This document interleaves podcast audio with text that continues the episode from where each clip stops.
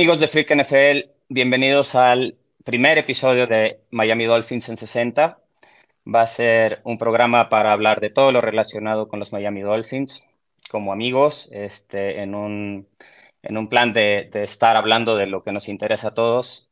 En esta ocasión tenemos a Javier Manzanera, alias El Manza, este, una persona que tiene mucha experiencia, que ha estado en, en la comunidad durante un largo tiempo y nos hizo el favor de acompañarnos a este primer episodio, que va a ser una especie de prueba piloto. Gracias, Mansa, por estar aquí en este, en este programa, eh, apoyando las causas perdidas de los Miami Dolphins, al menos hasta hace unos años. Este, creo que ahorita tenemos un poquito más de oportunidad para estar sonriendo como lo estamos haciendo ahora. Eh, han cambiado las cosas desde el año pasado. ¿Cómo estás? Bienvenido. ¿Qué tal, Juan? El Calaca. Un gustazo estar aquí, un gustazo siempre platicar de los Dolphins es algo muy chido, especialmente en los últimos años, como bien lo dices.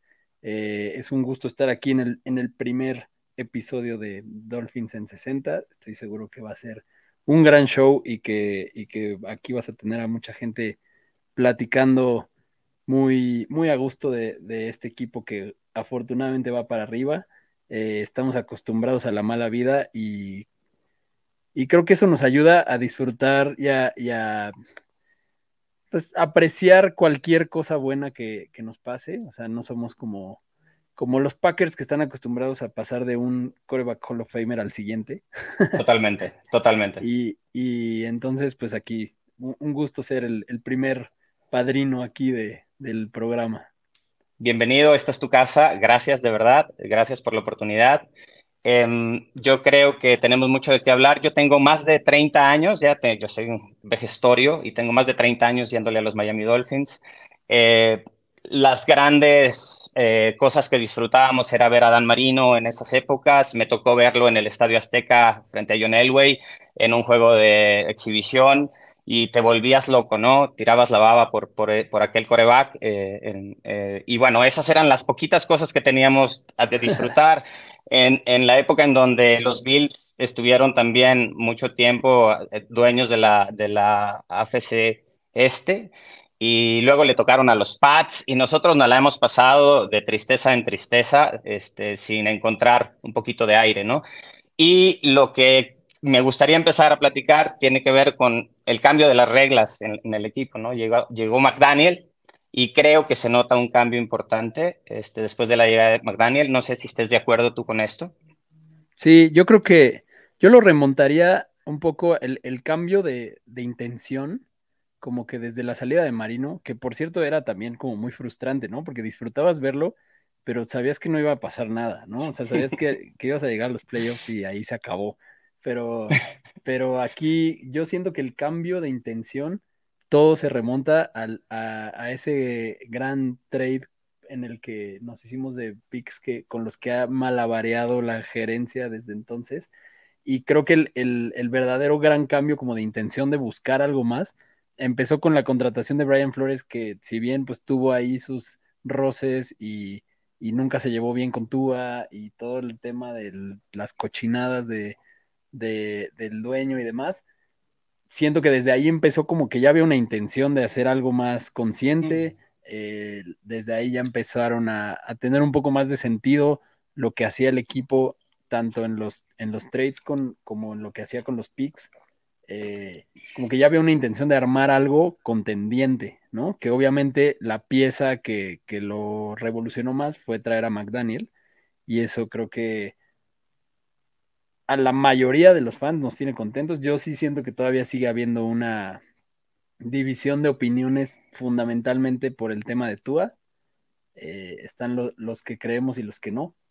Pero, pero sí, siento que, lo, que le aporta McDaniel cambia mucho la mentalidad, porque incluso pues lo ves a él hablando ahora de, de ok, pues sí, nos castigaron, nos quitaron el, el pick 1, pero pues voy a dedicarle tiempo a ver potenciales eh, jugadores que nadie va a elegir, ¿no? Está entrevistando potenciales undrafted rookies para ver qué puede pescar por ahí. O sea, eso creo que sí es una mentalidad muy distinta.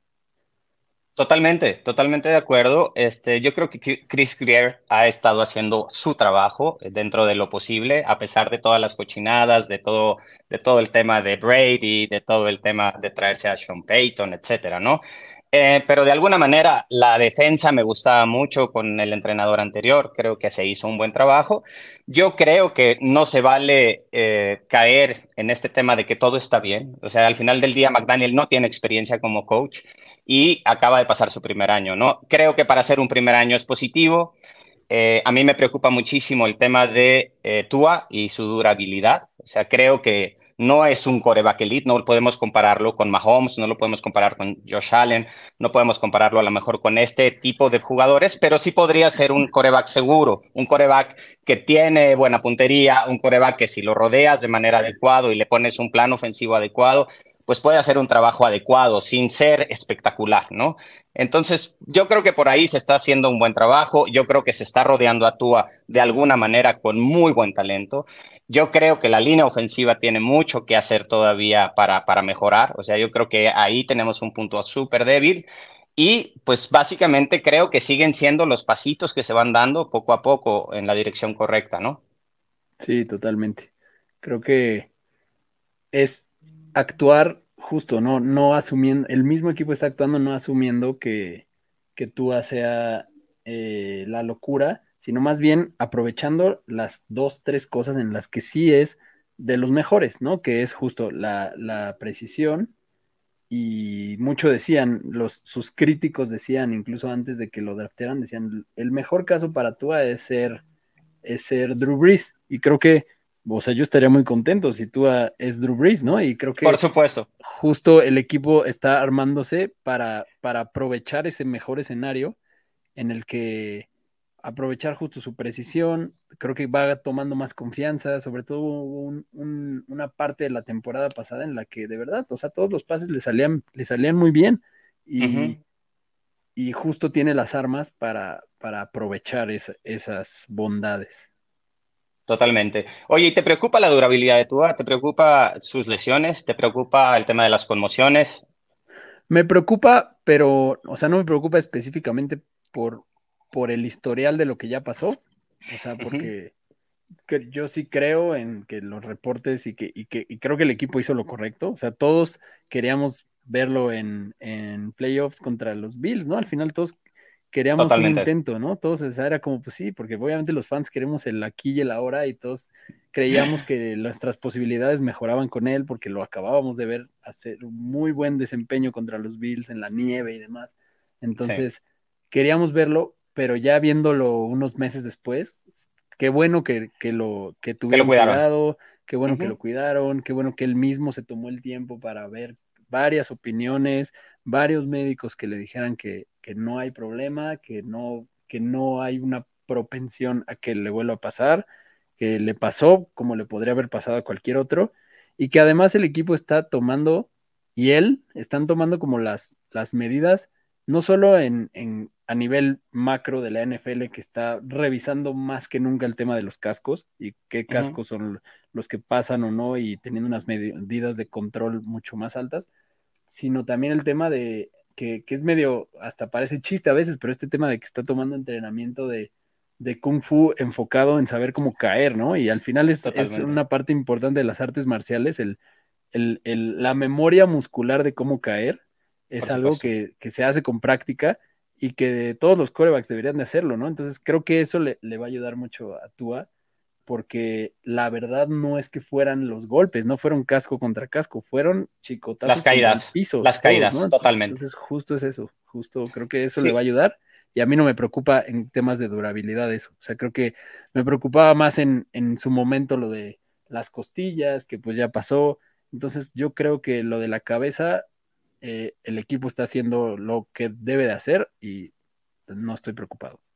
Sí, además lo veo muy animado en el tema del acondicionamiento físico, ¿no? Creo que lo veo más pesado, creo que está más fuerte y eso también creo que es un desarrollo que le va a ayudar muchísimo. El tema de los cascos fundamental en toda la NFL porque se está volviendo una locura esto de las conmociones, ¿no? y además no se estaba manejando bien, creo, eh, por la liga. o sea, hay un montón de pequeñas cosas que se que se quedaban en el tintero, que se veían en esta área gris en donde no se sabe bien qué está pasando.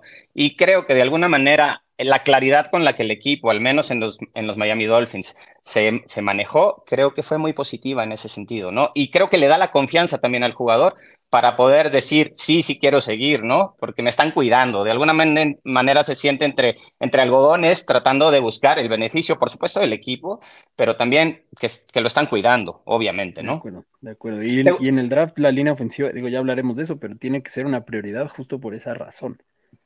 Por ahí llegó Cam Fleming, de, tengo entendido que los Denver Broncos. Este. ¿Lo conoces? Eh, ¿Sabes algo de él? Creo que ya pasaron sus mejores tiempos, creo que están metiéndole un poquito de profundidad a la línea, pero ni, Arms, ni Armstead tiene tampoco, pues ya eh, el veterano, la capacidad de jugar toda la temporada. O sea, yo, las, yo la temporada pasada vi eso, ¿no? Estuvo eh, lesionado, estuvo jugando lesionado, se perdió algunos juegos. Y pues básicamente eh, necesita alguien del lado ciego. A mí me preocupa muchísimo esa parte, ¿no? En la línea ofensiva. Sí, sí, la verdad. Yo creo que lo de Cam Fleming, pues es un tirar un dardo a ver qué tal funciona, uh -huh. toda, qué tanto todavía tiene que dar. A ver qué trae eh, en el tanque. Exacto. Y yo creo que va más por ahí el, el tema de, de traerlo. Uh, uh -huh. Yo no sabía que ya, que ya era oficial, yo lo tenía que, yo tenía la idea de que había visitado hace un par de días. Yo lo tengo eh, dentro, pero habría que revisarlo. Yo lo tengo dentro, según yo ya está dentro, pero... Pero okay. bueno, creo que al final es, es lo que tienen que hacer, ¿no? O sea, si hay agentes libres en la posición, hay que probarlos, verlos, si funcionan, probarlos también en, ya en entrenamiento. Uh -huh. Es el tipo de jugadores que por ahora no sabemos si vayan a, a pasar el corte, pero creo que está bien. Se ¿no? vale tener. Probar, uh -huh. probar, y buscar. Ok, otra de las cosas y puntos importantísimos de esta temporada baja fue la salida de Mike Gesicki. Eh, a mí me gustaba Mike Gesicki como un receptor más, este, que complementaba a Waddle y complementaba a Tyreek Hill. Sabemos que es un, es, tiene un, una manera de ser tight end que no es el que se acomoda a, a yo creo que a McDaniel, este, a, a, a, estas ofensivas Shanahan pero no sé qué piensas eh, de la salida de Mike, eh, de Mike Gesicki y de esta otra necesidad. O sea, necesitamos línea ofensiva, sí, también necesitamos eh, un tight end que pueda atrapar pases, porque por ahí entró alguien, este, pero, pero no está en su, en, en su forma de, de jugar est estas características, ¿no? ¿Tú qué piensas? ¿Necesitamos un tight end esta, en este Rocky Draft? A mí me da la impresión de que, que es una de las cosas que tiene en la mira el equipo por lo que, pues, la, la, forma en la que han estado en, pues, en, en, en los Pro Days y demás, al final como que estuvieron muy cerca de algunos de los Tyrants de esta generación. Uh -huh. eh, no creo que vayan a ir por uno de los, de los grandes nombres Top. ni nada, eh, porque ni tenemos cómo, pero eh, lo de Gesicki, la verdad Gesicki en, es uno de mis jugadores favoritos de los últimos años por por, lo, por la espectacularidad más que por la producción. Eh, uh -huh. Creo que realmente era un jugador que daba gusto ver sus atrapadas, sus, su radio de, de, recepción. Creo que, o sea, muy bueno para recibir de formas complicadas y eso como que uh -huh. generaba jugadas como impresionantes. Siento que la verdad en el esquema actual, justo no se estaba aprovechando tanto eso, o sea, era un, se convirtió en una buena moneda de cambio porque es un jugador vistoso, que vende jerseys y demás, y que, no, y que por el que podían obtener algo, y que, y que no se estaba aprovechando tanto porque además el esquema actual usaba varios tight ends, ¿no? Y la verdad es que los otros tight ends lo han estado haciendo bien. Bastante eh, bien. Yo creo que va a tener su oportunidad Durham Smite de, de hacer más eh, yo, yo creo que no, o sea, lo que más me duele de que se haya ido es a dónde se fue, porque eso, eso es lo que, lo que me va, me va a cagar, que es la que la rompa en los pads, que, que si algo hacen los pads es usar los tight ends, ¿no? Entonces, y usarlos mucho. Entonces, sí. sí. se puede llegar a volver ahí una pieza importante. Y eso es lo que y, no me daría nada gusto nos va a doler haciendo seis puntos en, en contra, ¿no? Y los Pats, ¿no? Qué horror, sí, terrible situación. Yo creo que sí lo vamos a extrañar todos los, los fans de los Miami Dolphins. Este, pero bueno, yo creo que otra vez no se adecuaba a McDaniel y hay que seguir trabajando en esto, ¿no? Yo creo que tenemos que ir acomodando el equipo en esa dirección y aprovechar, como dices, las monedas de cambio para sacar algo extra en, en, durante pues, el oxígeno, etcétera, ¿no? Oye, ¿qué, ¿qué, piensas de los, de, los, de los corredores? Este, por ahí te acabo de pasar uno de mis corredores en Fantasy, baratísimo, este, y se queda Wilson y se queda Monster, ¿no? Este yo creo que también ahí hace falta meter a alguien más en la jugada. Este, hay muchas, mucha especulación alrededor de esto, que si llega eh, Cook, que si llega Henry, o que si subimos un poco en el draft para, eh, para Yamir Gibbs.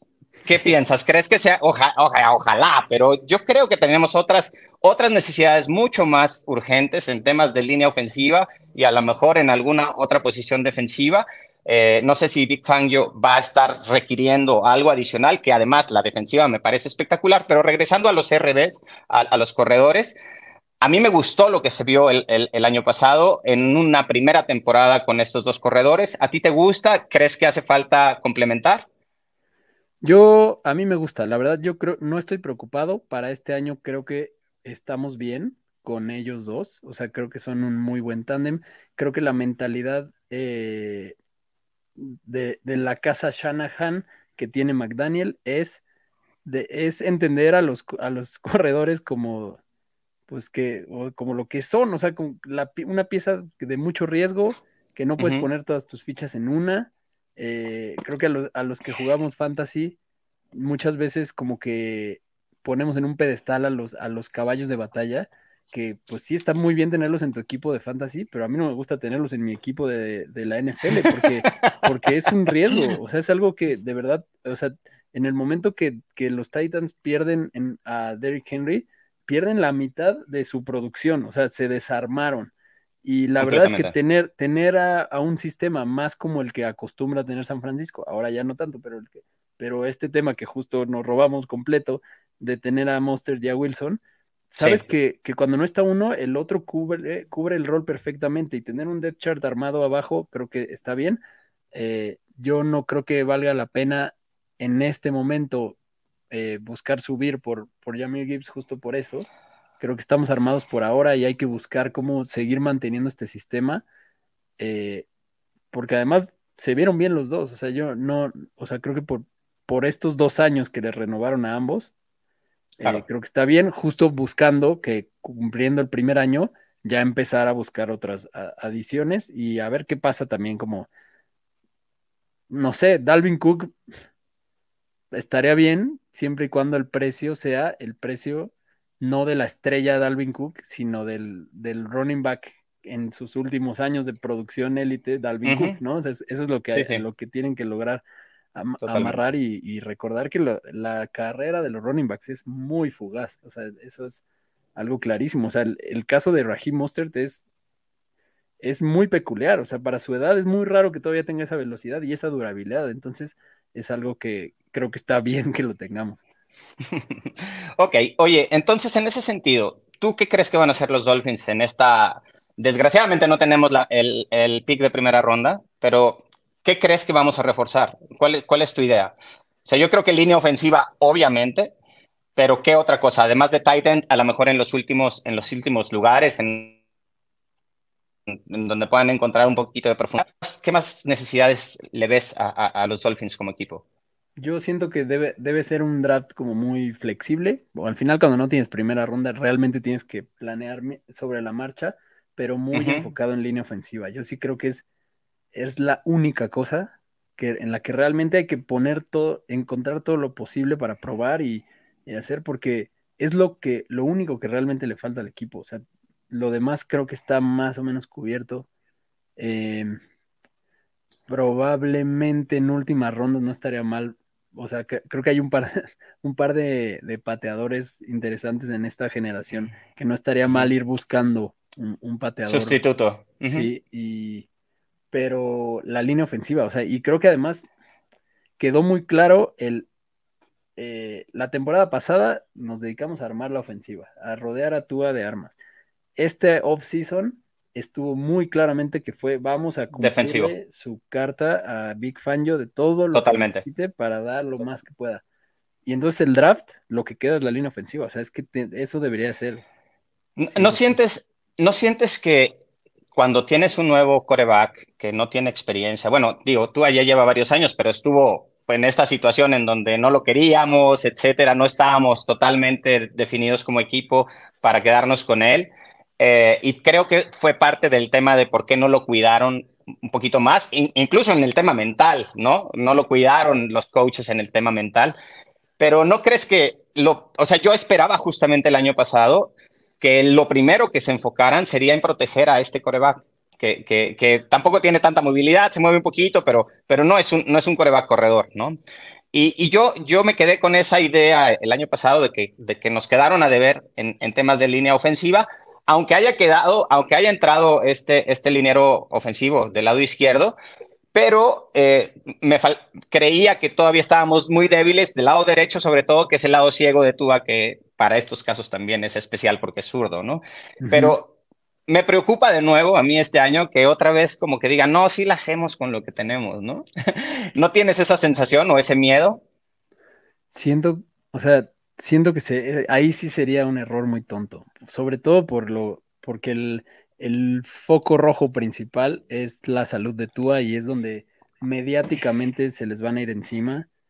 Es algo en lo que no deberían de tener ningún pretexto, de que si llega a pasar otra vez una conmoción, la culpa no sea de las decisiones que se tomaron. Entonces, sí, siento que, que no, se, no pueden tomar ese riesgo y espero que no lo tomen. ¿Tú no sentiste eso? Que el año pasado les faltó poner mayor atención en la línea ofensiva. Totalmente. Como que dijeron, ah, ya, amarramos a Teron Armstead, con eso la tomamos. El, agente libre más sonado, ya como que con eso ya cubrimos eso, ¿no? Entonces, sí, no, definitivamente este año no deberían de cometer ese error porque sí, sí pasó eso. Sí, ojalá, ojalá. Vamos a ver. Hoy empieza el draft, que va a ser un día de locos. Este, no para nosotros, desgraciadamente, a menos de que pasara una cosa rarísima y subieran. No creo que suceda, la verdad. Pero hoy empieza la locura. Yo creo que va a ser muy interesante que tengamos para la próxima semana de información y ver si de verdad eh, le pusieron atención a esto, que si lo vemos nosotros como aficionados, me imagino que ellos como profesionales deben estar con el ojo superpuesto en eso, ¿no? Entonces, bueno, vamos, vamos a esperar lo mejor para esta, para esta ocasión, vamos a ver qué sale. Oye, dejando un poquito la línea ofensiva, eh, ¿qué te parecen eh, los refuerzos que ha estado llegando después de que llegó Big Fangio, que me parece que es una adición espectacular para el equipo? O sea, a mí me, a mí me parece que Big Fangio puede o tiene el potencial de elevar a esta, a esta defensiva al top 5, tal vez, al top 7 de la, de, de, la NFL como tal en defensiva. Llega Ramsey y eh, va a estar con Xavier, va a estar con Holland, va a estar con Okba. Y luego están los linebackers con Bradley Chubb, con eh, etcétera, con Van Ginkel, con Tyndall, con Phillips. Me parece que la, la defensiva luce espectacular, al menos en el papel, ¿no? A mí me gusta muchísimo lo que viene sobre todo si Fangio puede hacer la revolución allá adentro y meterles a la cabeza algo completamente eh, revolucionario, ¿no? ¿Qué, ¿Qué, opinas de esto? Sí, totalmente. O sea, creo que el hecho de traer a, Ramsey fue como un statement de ahora sí vamos con todo en defensa. Em, sobre todo porque fue, o sea, él siempre, en todas, todas, todas las conferencias de prensa de, de conectadas en YouTube, Ah, y las declaraciones siempre de la coordinación defensiva, todo, todas las semanas le preguntaban, ¿qué onda con Byron Jones? ¿Qué va a pasar con Byron Jones? Eh, claro. Y, y, como que fue, ah, ok, ya, ya, ya les trajimos a su otro cornerback para que no se estén quejando. Y además fortalecieron muchas otras partes de la defensiva. O sea, sí creo que fue una muy buena agencia libre la que, la que tuvieron muy en darle gusto a Fanjo. Y que además, pues, Afanjo es alguien al que pues no, no vas a cuestionar, ¿no? Es como, o sea, eh, David lo trajiste como especialista, claro. claro, claro, totalmente. Como especialista, pues le vas a traer lo, que, lo, que, pida. Lo que pida. Y eso fue, ¿no? O sea, fue como, ah, bueno, se ve que, porque además hubo como esa semana en la que trajeron a Fanjo, pues en algún momento parecía que ya no, O sea, ya estaban hablando de él mismo, dijo, no, a ver, yo no he dicho que sí, yo estoy viendo mis opciones. se ve que sí hubo un buen estira y afloja y yo creo que lo de Jalen Ramsey fue parte importante de, ese, de esas negociaciones. Del acuerdo, claro que sí. Es un poco lo que pasa en otros equipos donde le traen a alguien específico que es como la llave para decir, oye, pues sí, sí me animo porque tengo muchas ganas de entrenar a este cuate y tengo muchas ganas de armar un equipo alrededor de estos integrantes, ¿no? Entonces, armas un combo súper atractivo para un tipo que puede decidir dónde irse y se va a Miami, que también tiene muchos beneficios para la gente que vive en Miami. Y de alguna manera le armaron un combo adecuado en donde pudieron llegar a, un acuerdo súper bueno. Yo creo que podemos, como fans de los Dolphins, estar muy emocionados por la defensiva de los Miami Dolphins, ¿no? De acuerdo, totalmente. Oye, pues básicamente eh, esos eran los temas que yo traía en la cabeza. Eh, me parece importante que les demos un poquito de aire para esperar qué pasa en el draft y después del draft platicar para ver dónde estamos parados nuevamente, para ver si podemos tener más motivos de, festejo. Yo quiero agradecerte muchísimo nuevamente. No sé si quieras agregar algo más eh, a, este tema. No sé si se me pasó algo que te parezca importante poner ¿Qué opinas de Mike White? A mí me gusta. A mí también. a mí me, gusta bastante. Eh, me parece.